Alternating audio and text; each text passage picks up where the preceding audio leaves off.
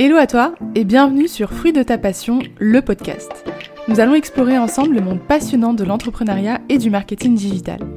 L'objectif T'aider à construire un business qui travaille pour toi pour enfin avoir le temps d'être dans ta zone de génie, gagner en liberté, en chiffre d'affaires et y voir plus clair dans la complexité des technologies qui existent pour automatiser ton business. Moi, c'est Leïla, ancienne consultante en stratégie business à Paris pour des grosses boîtes.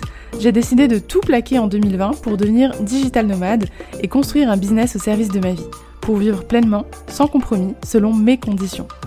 Après avoir écouté l'épisode, si tu veux aller plus loin, tu peux découvrir le programme de notre challenge 6 semaines pour automatiser tes ventes et construire un business qui travaille pour toi, même si tu as du mal à te vendre et même si tu es nul en technique.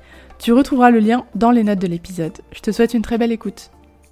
On a toutes déjà au moins une fois accepté un client qu'on voulait pas.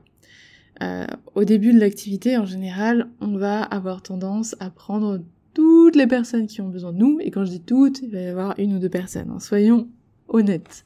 Donc aujourd'hui, on va parler d'un sujet hyper important, euh, comme d'hab, hein. ça va être l'important justement de choisir ses clients.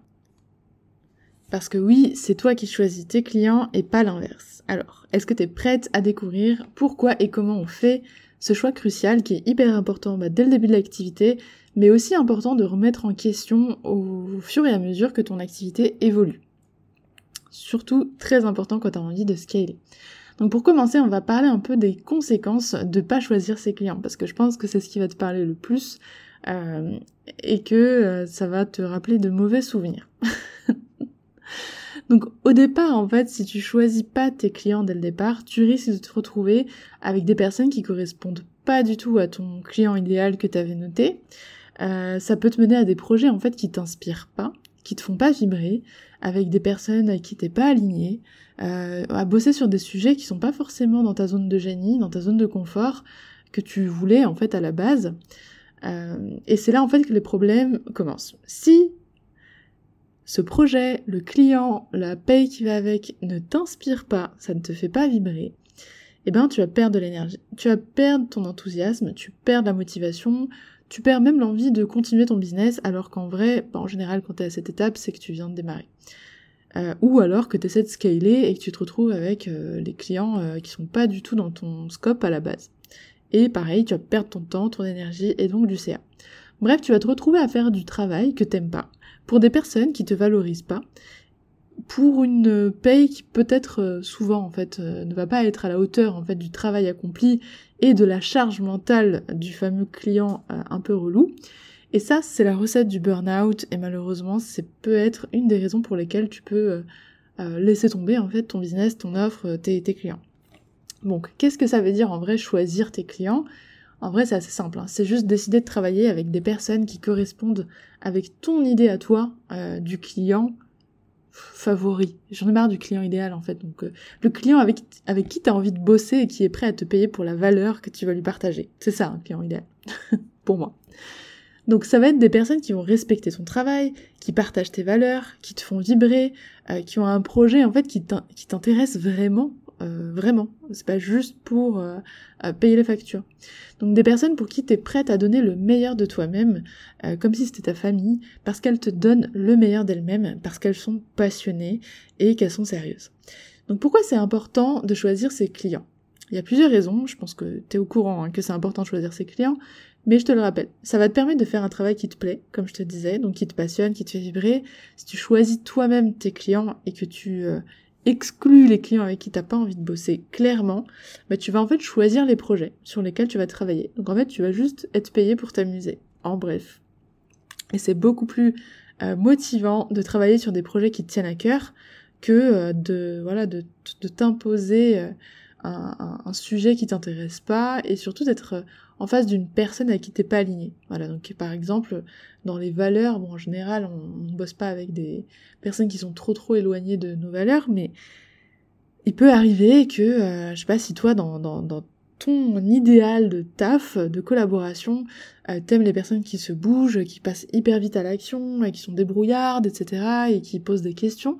Si en face t'as une personne qui est l'opposé, donc qui attend que tu fasses tout pour elle, qui te voilà, qui vient euh, te prendre la tête sur des trucs qui sont pas importants euh, dans, en fait euh, l'aventure business que, ou autre que tu avais prévu, eh bien ça va te coûter beaucoup plus cher que ce que la personne va te payer puisque ça va te coûter ton énergie. Et pour moi ça c'est hyper important.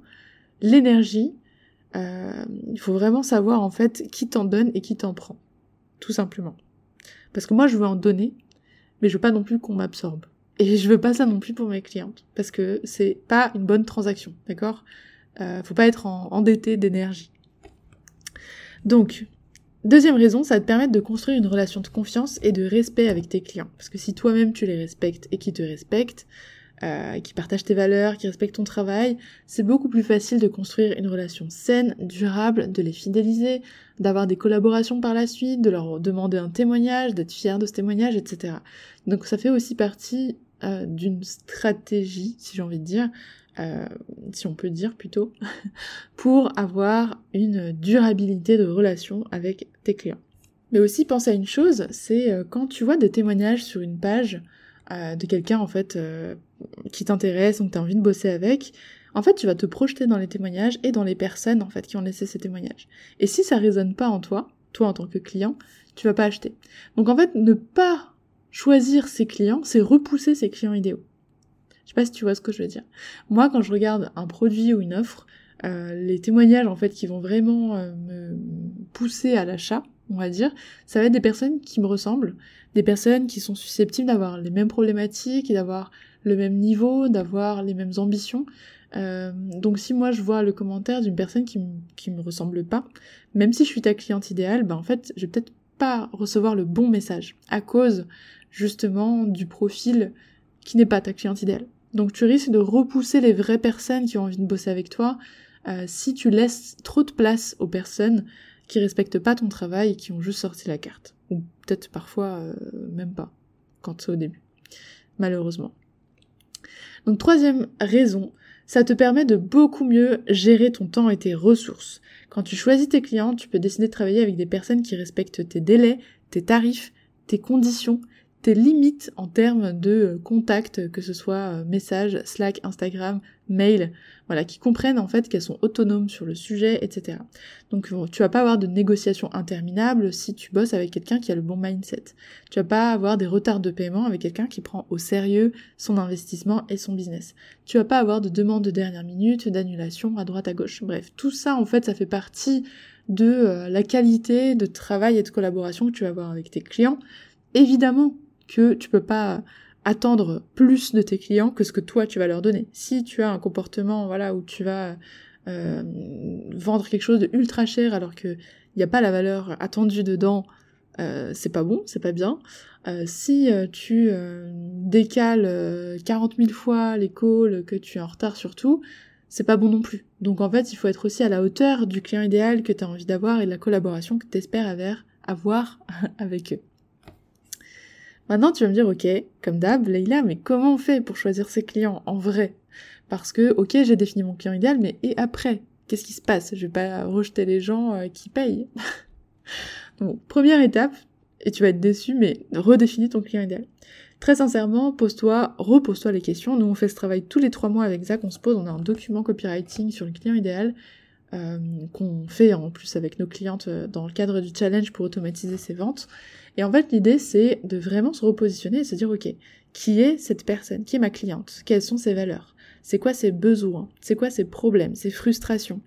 Euh, à quoi ressemble sa journée, à quoi ressemblerait sa journée si je pouvais l'aider à réduire ses frustrations grâce à mon offre? Plus tu vas avoir une idée précise de cette personne, plus ça va être facile de le reconnaître quand tu vas le rencontrer, et plus bien sûr ça va être facile de lui parler en créant le bon contenu parce que tu as mis le doigt sur la bonne personne. Et donc la bonne personne va se reconnaître et va être attirée par ce que tu racontes. Voilà, ça c'est euh, le truc qui te fait pas plaisir, mais c'est pas grave, retravaille ton client idéal, please. Deuxième conseil, fais preuve en fait de discernement. Te précipite pas pour accepter tous les clients qui se présentent euh, simplement parce que voilà euh, la fin du mois approche. Alors évidemment, j'espère que tu as de la trésor quand je te dis ça, pas juste quand tu essaies de payer tes factures, mais quand tu peux dès que tu peux en fait, en fait, en réalité, tu devrais jamais avoir à accepter un client qui euh, ne respecte pas ton travail. D'accord? Voilà, petite note à part. Donc te précipite pas pour accepter tous les clients qui se présentent. Prends vraiment le temps d'évaluer si cette personne correspond à, à la collaboration idéale que tu veux avoir avec ou pas. Pose-lui des questions, écoute ses réponses, observe son comportement. Et ça, je parle euh, quand c'est le cas dans l'accompagnement. D'accord? Donc quand tu fais du coaching, de l'accompagnement, du consulting, euh, ou côté dans une prestation type freelance, l'idée en fait c'est de savoir vraiment avec qui tu vas bosser. Quand tu vends de la formation en ligne, c'est un peu moins touchy comme sujet parce que t'es pas en confrontation directe avec la personne. Donc voilà, c'est quand même important évidemment pour lui apporter la meilleure solution possible, mais c'est pas le même challenge. Là, je pense qu'on parle plus dans euh, le cas de l'accompagnement, du service, du consulting. Donc, c'est pour ça que les calls de vente, finalement, nous on en refait hein, pour information pour celles qui savent pas, euh, sont importants, finalement. C'est important quand tu fais du one-to-one, en fait, d'avoir la personne en face, de comprendre vraiment ses besoins et, euh, et en fait d'apprendre à la connaître et de comprendre et de, et d'apprécier son projet, son parcours, etc. Donc c'est faire la rencontre de ton client directement. Donc t'es pas obligé évidemment de faire un call avec euh, tous tes clients, mais si tu fais du one-to-one, euh, c'est peut-être nécessaire et c'est peut-être ce qui va changer la donne. Donc évidemment, les calls de touristes, les calls découvertes, c'est une autre histoire, d'accord? Nous on fait pas de call découverte, encore une fois, on fait des calls de vente, où en fait tout simplement je vais venir t'expliquer mon programme et euh, tu vas me raconter ton projet pour bien voir si tes problématiques collent avec ma solution et que ma solution colle avec tes problématiques pour bosser ensemble, voir si le projet nous intéresse toutes les deux et euh, démarrer. Ça, c'est un call de vente. C'est pas un call découverte. On fera sûrement un épisode de podcast là-dessus pour bien faire la différence euh, parce que les calls découvertes ne sont pas utile, à part si vraiment tu viens tout juste de te lancer dans ton business et que euh, t'as jamais parlé à personne et que t'as envie de te faire une idée de euh, des problématiques générales de ton audience. Voilà, donc te précipite pas, parce qu'en fait, euh, si t'arrives pas à laisser l'espace, et ça, en vient, ça vient coller le conseil 3, si t'as peur de dire non à un client qui est pas du tout dans ton scope et que t'as pas envie d'accompagner, bah en fait, si tu déclines pas poliment sa proposition, euh, tu vas te retrouver à rater des clients idéaux, comme je t'ai dit tout à l'heure. Donc, c'est l'espace, en fait, que tu alloues à un client pas idéal et qui sera plus disponible pour un client idéal. Donc, t'es pas obligé de travailler avec tout le monde, déjà. Et chaque nom, c'est une opportunité de dire oui à un meilleur client pour une meilleure collaboration, de meilleurs résultats et un meilleur kiff au quotidien. C'est super important, en fait. Apprendre à dire non, c'est hyper compliqué. On a un épisode de podcast là-dessus d'ailleurs si tu veux aller l'écouter. Euh, je n'ai pas la rêve sous les yeux mais je la mettrai dans la description. L'idée en fait c'est que on a l'impression de vouloir servir tout le monde euh, et de pas vouloir exclure les gens. C'est ça un peu l'impression qu'on a quand on sort des offres parce qu'on nous on se lance pour aider les gens très concrètement. Si t'es là c'est que toi aussi. Sauf qu'en fait en réalité moins tu vas être au clair sur qui tu veux aider et avec qui tu as envie de bosser, et moins tu vas pouvoir aider les gens. Et c'est une vérité qui est difficile à accepter au départ et on n'a pas envie de se mettre des cases, de rentrer dans des cases et on n'a pas envie de euh, d'exclure des gens, etc. Mais en réalité, c'est plus facile de euh, enjoy ton, ton, ton taf au quotidien avec des clients avec qui t'aimes bosser, euh, que tu as choisi et bien défini et qui sont bah, en fait finalement très précis, d'accord? Voilà, petit aparté numéro 45. Euh, je fais toujours des apartés maintenant. Conseil numéro 4, sois transparente. Et en fait, ça va être ça qui va faire la différence et qui va te faciliter la vie. Euh, si tu es transparente, si tu expliques à ton audience et tes clients potentiels ce que tu attends d'eux, ce que tu es prête à faire pour eux, ce que tu peux pas faire pour eux, et surtout ce que, euh, que tu n'acceptes pas dans une collaboration, donc les limites, bah plus tu vas être clair et honnête, et plus ça va être facile de construire une relation de confiance, et en plus tu vas pouvoir... Euh, les personnes qui vont adhérer en fait à tes critères et à tes... euh, critères, tout simplement, vont euh, être fans.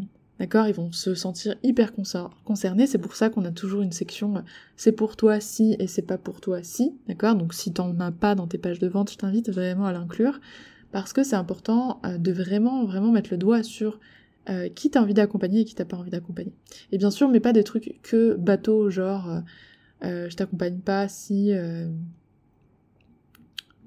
si tu veux pas travailler. Bon, si c'est important, c'est important. Des fois, faut préciser, on sait jamais. Mais euh, essaie d'être pertinente, donc euh, c'est peut-être pas pour toi si t'as pas encore atteint euh, tel niveau de chiffre d'affaires. En fonction de, l'offre, ça peut être pertinent, d'accord?